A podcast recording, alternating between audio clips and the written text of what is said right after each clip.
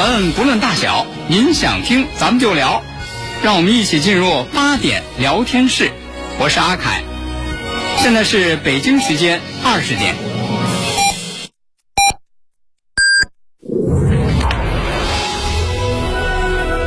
您现在收听的是济南新闻综合广播 FM 一零五点八，济南的声音。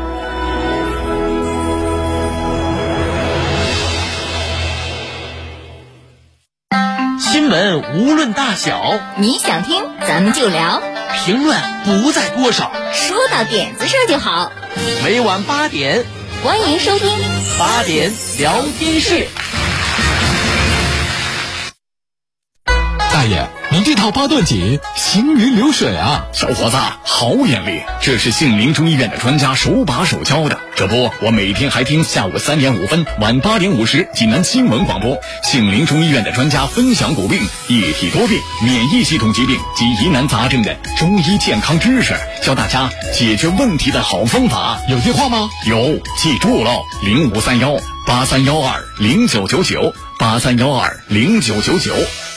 倡导本源文化，寻找健康密码。慢病久病多虚损，培补本源护健康。济南新闻频率每天下午两点三十分，由中医药经典高方进行的皇氏复方滋补力高独家赞助，张教授客座直播的全程总动员栏目，将与大家追溯疾病本源，解析高方养生治病密码。栏目热线零五三幺五九六幺三三八八五九六幺三三八八。清血八味胶囊正在举行大型优惠活动。清血八味胶囊清供血，高血压、高血脂、高血糖、血液粘稠均属供血范畴。清血八味胶囊全天咨询订购电话：零五三幺八六幺零零三幺八八六幺零零三幺八零五三幺八六幺零零三幺八。中国移动全千兆来啦！畅享五 G 网络，加宽全面提速，WiFi 全屋智能专为服务，随叫随到，更有海量千兆应用，全家升五 G，智享全千兆。中国移动。大爷，你这套八段锦行云流水啊！小伙子，好眼力，这是杏林中医院的专家手把手教的。这不，我每天还听下午三点五分、晚八点五十济南新闻广播，杏林中医院的专家分享骨病、一体多病、免疫系统疾病及疑难杂症的中医健康知识，教大家解决问题的好方法。有电话吗？有，记住喽，零五三幺八三幺二零九九九八三幺二零九九九。国事、家事、天下事，大事、小事、身边事，每晚尽在八点聊天室。好，听众朋友，欢迎您继续收听八点聊天室，我是阿凯，这里是 FM 一零五点八济南新闻综合广播。今天呢是周日，又到了和大家一起来聊一聊这周国际上那些事儿的时间了。在今天来到我们直播室的还是大家的老朋友，节目嘉宾经济学博士刘伟全博士。听众朋友们，晚上好。那要说到这周国际上的那些事儿啊，其实还是有很多这个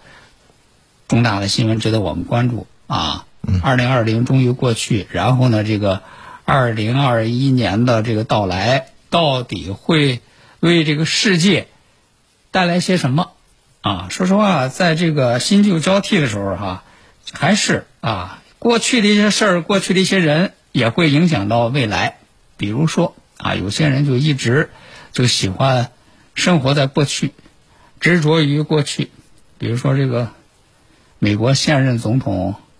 特朗普，嗯，啊，说实话，在任期内也就剩下没个十几天的事儿了。对，啊，但是呢，这个特朗普。这个一天不卸任，然后呢，这个一天就充满了那个各种各样的这个战斗精神。嗯啊，因为这个特朗普呢，一直就执着于呃这个竞选的问题啊，一直在指责啊这个民主党在这个竞选当中又是这个舞弊，又是这个不承认各种各种。你看前面呢已经使了各种各样的手段。嗯比如说什么呃上诉啊对。等等啊，对对对，但是这个都都被那个最高法院这都都给那个驳回来了。是。啊，现在呢，就是竞选这个事儿呢，就是随着最后的日期的到来，就一月六号嘛，一月六号要进行这个选举人投票。嗯，其实这个选举人投票呢，仅仅也就是一个走个形式吧。对，就政治的这么一个形式，就是这么一个过程。一般来说，很难出现说什么那个翻盘啊，或者是那样的情况啊。那么特朗普呢，随着这个一月六号的到来，这不就在今年的第一天，又开始在这方面做文章啊他 又开始发推特，是吧？嗯，哎，发推特呢，说就这么俩关键词，一个是一月六号，一个是华盛顿，意思就是一月六号那个选举人要投票了。嗯，然后华盛顿什么意思呢？号召他的这个支持者到华盛顿去抗议。嗯啊，他这个不停的，其实从进入十二月份开始吧，嗯，就不停的就在这方面就就不停的就号召大家说，一月六号，一月六号啊一，月六号见啊。华盛顿、华盛顿啊，说那儿有那个大规模那个抗议活动啊，嗯啊，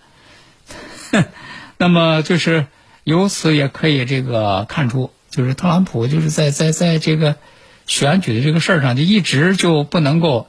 你说他是一直不能够接受这个现实，还是说他有他自己的这个政治的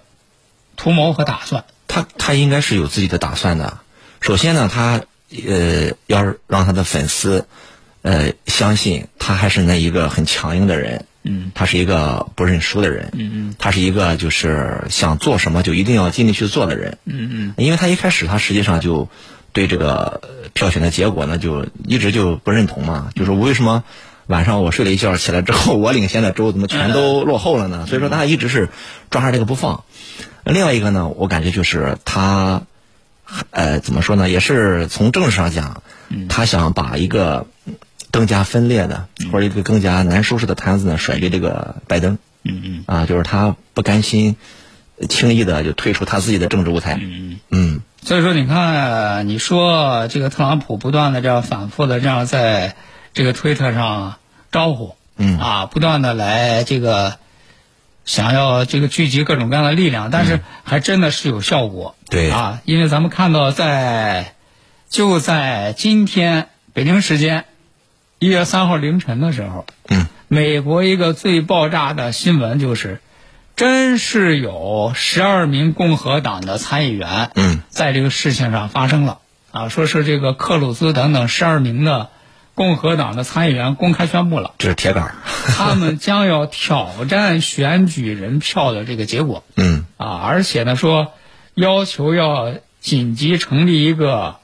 委员会，嗯对这个选举欺诈行为要进行调查。嗯啊，你看，这个看来就这个事儿，就是今年就是从去年开始到今年，这个选举这个有关围绕这个选举结果这个事儿就不断的啊，各种各样的操作，看来还真的是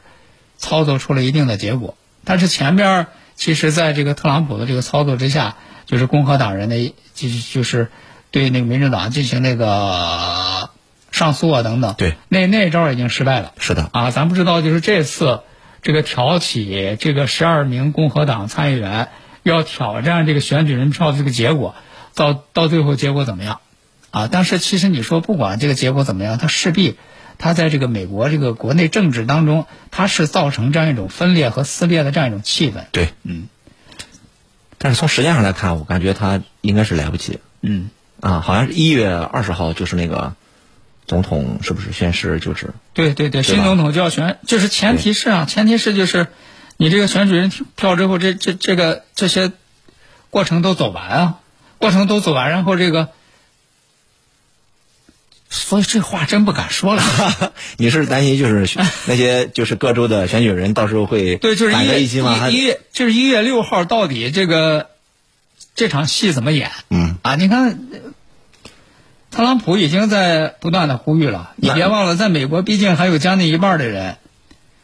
那如果真这样的话，特朗普真是又创造历史了，在历史上应该是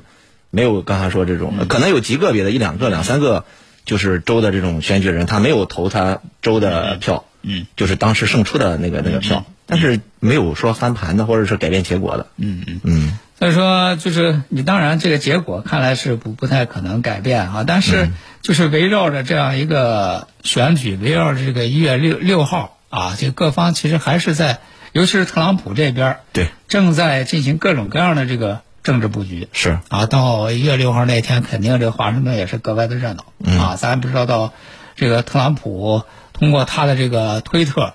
到底能够聚集多大的力量，尤其是在美国的这个现在这个疫情又如此严重的这个情况之下，对，他还不顾这个疫情的影响，还要号召，还要召集这么大规模的这个集会。嗯，反正是真是看着就是不管不顾啊。对因为咱们看到，你看美国的这个疫情发展这个情况，进入到二零二一年第一天，好像是二近二十万两确诊。两千万，那啊，对，啊我就说一天对。周末确诊的人数。对，啊，然后好像是一天死有两千多人死亡。嗯嗯嗯。所以说你看现在这个美国这个疫情又是这么迅猛，然后呢，他还在这样的情况之下，还召集大家说一月六号都去华盛顿机会，嗯。是吧？嗯。其实本来你包括，呃，这个新年、圣诞节的这个假期，这已经是给这个新冠肺炎的这个疫情是火上浇油，对然后是会造成很严重的这个后果。然后这个这一波还没完，嗯，他在糊弄一帮人再去华盛顿，啊，呃，真不知道这是这个到底唯唯恐天下不乱。对对，他想呃乱中取胜。嗯嗯。嗯所以说，你看现在就是历史总是这样，就没有说过去就过去的啊。一些这个事件总是当时你看不出来，可能在这个事件的过后，它总是会引引起各种各样的这个连锁的这个反应嗯啊。你说到美国，呃，然后咱们知道今天，今天是北京时间是一月三号，对，在一年前的时候，哎呦，这个时间过得真是真是快啊啊！就咱当时觉得就是这个美国刺杀那个苏莱曼尼，哦，好像就就就还是不久之前一样。对对对但是没想到说一看一看一这个年历说已经一年了。嗯在去年的这个一月三号，美国是把这个苏莱曼尼给这个刺杀了。嗯啊，通过各种各样的这个手段，当时在美国和这个伊朗之间，包括整个世界也是引起了很大的震动。嗯啊，当时呢，其实这个伊朗也是这个放下狠话，而且当时呢，也是对这个美国呢进行了这个各种各样的报复。嗯啊，比如说对美国的这个在中东的这个基地伊拉啊，克的对，呃基地啊进行了轰炸。啊对，进行这个轰炸。然后你想，在这个苏莱曼尼被美国刺杀这个一周年的时候，这是一个非常敏感的这样一个时期对，啊，大家肯定也是会特别的关注，就是伊朗会不会有些什么样这个报复性的行动？嗯要要要得给这个苏莱曼尼得那个复仇啊。对，那么美国呢，在这方面又会有一些什么样的这个布置，什么样的安排？尤其是在这个时候，又面临着这个新总统特朗普和这个、啊这个权力的这个交接。对对对，嗯啊，就是特朗普会不会，就是像我们之前所分析的，他会不会就是故意，然后这个制造一个事件，因为伊朗这个问题呢，这个爆发所谓的战争冲突，他成为什么什么战时总统，然后再推迟交接权力。因因为因为是以前咱们知道，以前在那个新闻里头，咱们也听到过这样的报道。当时特朗普不是曾经有过嗯说是要这个轰炸伊朗核设施，对对对，这样的计划和打算嘛。对那么总算是被他那个手底下这些人给摁住了啊，啊，都给摁住，都都给劝住了、嗯啊。但是在他这个临近要下台、临近要这个权力交接的时候，说实话，就是特朗普一直对这个伊朗是那个耿耿于怀的。对，因为他退出伊核协议嘛。如果拜登上台的话，拜登都说了，他可能要重返这个伊核协议。嗯，因此我刚才说，还是按照我们刚才的思路分析的话，啊特朗普绝对不会让拜登上台之后过得那么顺顺心舒心，他一定会把这个情况都搞乱，嗯啊，所以说很有可能在这个对伊朗这个事件上，他可能会会出一些新的变招。嗯就所以说，大家现在就是有这个各种各样的担心，嗯啊，到底在这样的时候，就是伊朗和这个美国之间，在这么一个敏感的时候，会不会就出现一些，比如说擦枪走火啊，这个擦枪走火嗯这样的一个这个情况？嗯。而且呢，咱们其实你看一下，就是在对待这个中东政策方面，这个特朗普呢是非常明显、非常极端的，就是偏袒这个以色列对。这方。是。而且咱们知道，你像这个伊朗呢，他在这个中东地区，首先他和这个以色列这是世仇嗯啊，就是你死我活的。对啊，双双方都都是就是你死我活的，有我没你，有你没我，对就这样的仇恨。同时呢，伊朗其实在这个伊斯兰的这个世界当中，他和沙特也不大对付。对他还面、面临着这个另外的一个问题，嗯啊，就是因为这个什叶派和逊尼派，对啊，这个逊尼派它是在这个伊斯兰世界当中它是占大多数的，嗯，以这个沙特为领袖为代表的，对而这个伊朗呢，就是扛着这个什叶派的这个大旗，嗯。其实它本身和这个沙特为首的这些阿拉伯国家之间，嗯，还有一些那个内部的冲突。各种各样的冲突和矛盾。对对对，可是你看这个特朗普的这个政策呢，就是对以色列是极端的偏袒，然后呢，对这个沙特呢也是各种各样的这个扶植。是啊，而且他让这个刚刚说我们说逊尼派这些国家呢，包括我们说阿联酋也好，卡塔尔也好，然后包括和那个和那个以色列不断的相互所有的关系正常化呀，或者是要要要认可呀。嗯嗯所以说，实际上我觉得也是。也是也是怎么着呢？也是做给伊朗看的，嗯啊，就是你不是跟以色列关系不好嘛，嗯，然后要让那个你你敌人的敌人成为朋友，嗯嗯。嗯，所以他确实也是这么做的在，嗯但是现在呢，就是咱们看到，就是最近这一周左右的时间，围绕着这个苏莱曼尼被暗杀这个一周年，其实这个伊朗和美国这个这两方面也是各有各的行动啊。咱们看到，在这个时候呢，一方面这个伊朗方面也在这个这个时候也在宣言，嗯说这个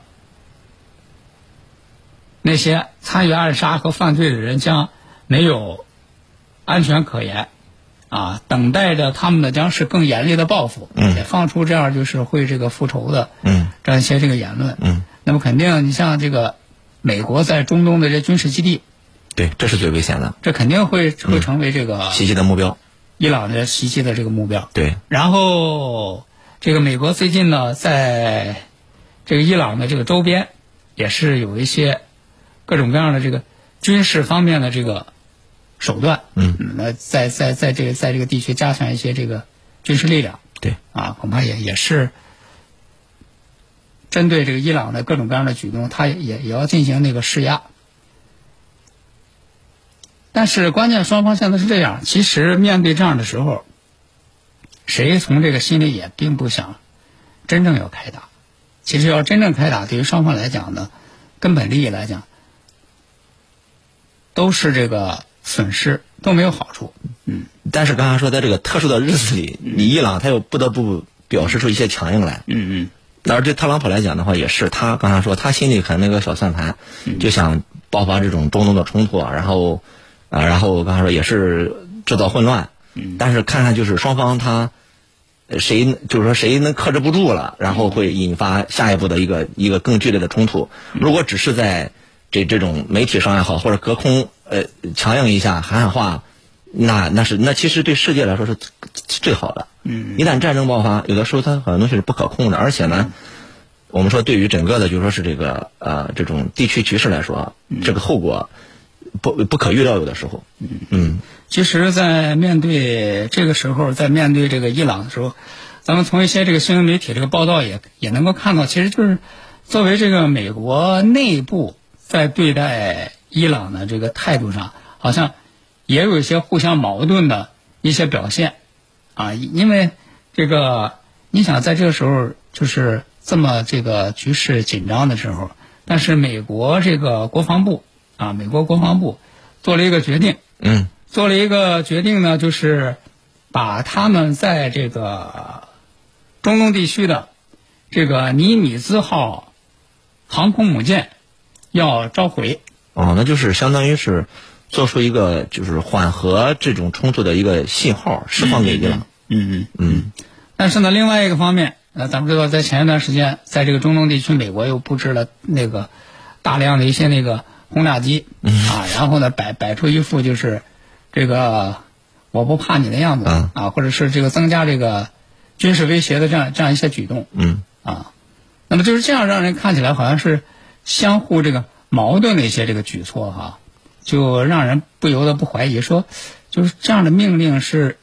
互相矛盾的命令，它是怎怎么出来的？啊，可能是特朗普，是不是？你的意思就是特朗普现在在整个白宫现在这方面，他他的就是呃怎么说呢？就是权威没有以前那么那那么那么那么明显了。有些人可能呃不同的部门的负责长官可能会发出不同的命令，但是也有可能会不会是特朗普故意搞的障眼法？我感觉他这个。他是他不是一个政治家，他是一个一个怎么说呢？典型的商人嘛。他有的时候会让让人看到云山雾罩的，也说不定是他在玩什么把戏。嗯嗯，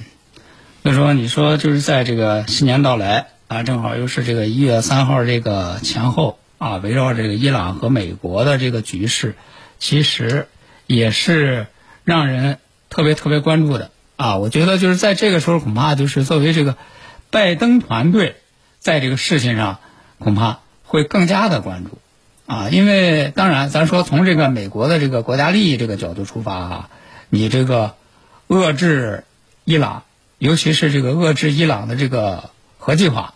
这是符合这个美国的国家利益的。对啊，你别管是特朗普也好，嗯，你别管是这个拜登也好，嗯其实这一点上是不会有改变的。嗯，但是呢，他们所不同的就在于，就是在这个大前提、这个大目标之下，如何实现这个大前提，如何实现这个目标的手段是有区别的。嗯，就是拜登他们民主党的话，实际上是通过呃一种啊比较怀柔的政策，嗯，然后呢呃，比如通过原来的伊核协议呢，我允许你呃就和平啊，或者是开发利用这种啊所谓的呃核核能量，但是你不能禁止你用于军事啊其他方面，然后呢换得你伊朗呢去比如说减少对你的制裁啊，去发展经济啊，然后呢它是一种呃怎么说一种怀柔的一种政策，但是还是总体还是遏制。呃，为什么呢？呃，一方面是处于民主党，它本身在做一些事情的时候一直是这种策略；另外一个呢，我感觉他是害怕，比如说像特朗普这种做法，你愈发强硬，对一个国家来讲，他如果没有任何希望、没有任何指望的话，那他什么也不怕、不管不顾，有可能会孤注一掷，那么有可能会刚才说引发我们不可预测的这种这种冲突后果，导致战争的爆发。所以我觉得民主党他是。他是担心事情最糟糕的一方面，所以他是选择了一个相对来说是一种比较迂回的、比较温和的、比较怀柔的政策来，呃，通过这种多边合作或者协议呢，来限制伊朗的核武器的开发。嗯，啊所以说在这个时候，恐怕就是作为这个拜登他们也不希望说在这个时候就是特朗普政府对。呃临到要要要下台了，对。然后再给他们就是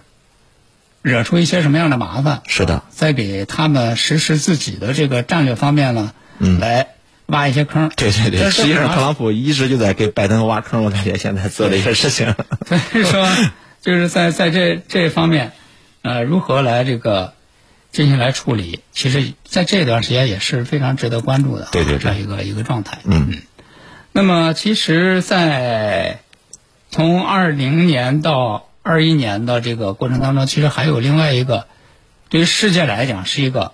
好消息。嗯尤其是对于在这个特朗普上台以后，这个对对整个的这个世界这个多边合作的这个这个局势的这个破坏之后，我们看到这个好消息。嗯这就是中国和欧洲的这个投资协议对，啊，咱们知道中过欧投资协定。对、嗯中国和欧洲的这个中欧投资协定，嗯然后经过是这是七年，七年终于是这个谈判结束。谈了三十多轮。对对对，嗯谈判是结束了。嗯然后呢，咱们通过这个新闻也已经了解了这方方面面的这样一些信息啊。嗯那就是这个刘博士，这应该说从这个经济这个角度来讲，这是这是你的专业啊。啊从从这个经济这个角度来说，这个中欧投资协定，嗯啊，对这个世界经济，呃，它有一些什么重大的影响？嗯呃，首先呢，就是刚才讲了，这首先是对世界经济呢注入了一呃一针这个强心剂啊，就是一种合作啊，然后取得了一个很大的成绩。因为之前我们一直讲，就整个世界的这种呃贸易怎么怎么样啊，贸易呢毕竟还是一种商品的一种交换，而投资呢它涉及的问题更复杂。比如说举个简单的例子哈，如果我们观众能够听众能够听明白的话，就是我们的企业到欧洲去投资，欧洲企业到中国来投资。那么这个呢，实际上涉及涉及很多的问题，所以说这次这个中欧投资协定达成呢，实际上说是在刚才说是三个大的方面吧，一个市场准入，市场准入就是说我们哪些我们哪些行业可以现在放得更开，允许外资进入，甚至包括独资，啊，这个和我们二零二零年的外商修改的外商投资企业法是相吻合的，我们放开了更多的部门，啊，再一个就是说呢，准入之后准不准赢的问题。嗯，就是说个营商环境，哎，我们我们以前可能会通过各种行政手段，你允许你开业，但是我会卡你的脖子。嗯嗯，现在就是法制化的营商环境，这个也正好契合我们十九届五中全会，是吧？我们要建设这个法治社会。再一个呢，就是在这个可持续发展方面，我们这个投资呢，就是说在更多的标准，比如说环境、劳工标准这方面呢，都做了这个在中欧投资协定里面都做了这么一个明确的规定。嗯，还有一个就是呢，就是。这东西都是都都是对等的，嗯就是我们对欧洲开放，欧洲也对我们开放。嗯所以说的好处是什么呢？就是我们中国的企业可以更多、更便利的进入欧洲市场，特别是随着我们这个呃中国经济的不断发展嘛，中国的很多企业呢开始具备国际竞争力。举个简单的例子，你比如说啊，我们的华为的五 G 的技术，那之前可能在很多方面呢，可能它会限制你。现在呢，随着我们对欧洲的一些市场的开放，它也会相对我们进行开放。所以说，最后这个我们这个商务部的人解释说呢，这个中欧投资协定呢，实际上对欧洲（括弧没有英国了）对欧洲、对中国啊、对世界来说，其实都是一个重大的利好。对我们企业来说也是一样。反过来说呢，对欧洲的企业进入中国市场，更多的就是获得就是中国市场这个大蛋糕多切一块是更有利益的。反过来说，再谈到刚才特朗普，那么特朗普他本身，他实际上呢，我说呢，他其实是不愿意欧洲和。和中国达成这个协定的，那么现在欧洲达成了，那实际上体现了欧洲的一种战略自主。那实际上呢，我们说呢，美国的市场，在美国在中国的市场利益呢，可能就会就会缩小。其实，那拜登怎么办？所以是留给拜登的另外一个坑。嗯嗯。所以说，在这个中欧这个投资协定啊，其实也再次让我们看到，就是在这个世界的这个发展当中啊，做好自己的事儿。对。啊，然后呢，这个团结更多的人。是的。哎，这其实对于这个。中国的发展是一个非常好的前景。好，那今天的八点聊天室呢，咱们也和大家聊到这儿了。明天晚上八点再会。FM 一零五点八，济南新闻综合广播。那是一道光，用电波点亮万家灯火；那是一条路，用声音陪伴一路平安；那是一座城。鹊华相望，我们唱响山泉湖河城的风雅济南，天下全城。那是一条河，大河之畔，我们高歌现代化强省会建设的时代脉搏，黄河梦想。泉水叮咚，岁月流声。FM 一零五点八，济南新闻综合广播。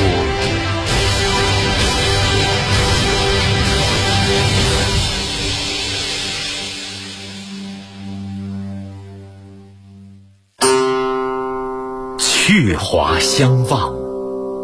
这里山水相依，文脉绵长，经纬交织，这里商业繁盛，交通发达，历史的长河奔流不息，大河之畔。拥抱黄河时代的济南，正驶过历史的转弯，在高质量发展的浪潮中挥波奔流，跨越前行。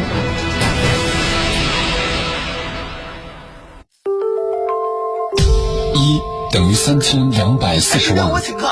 如果每人浪费一粒米，三千二百四十万斤米是一年下来的积累。二等于一千七百万，数据显示，一千七。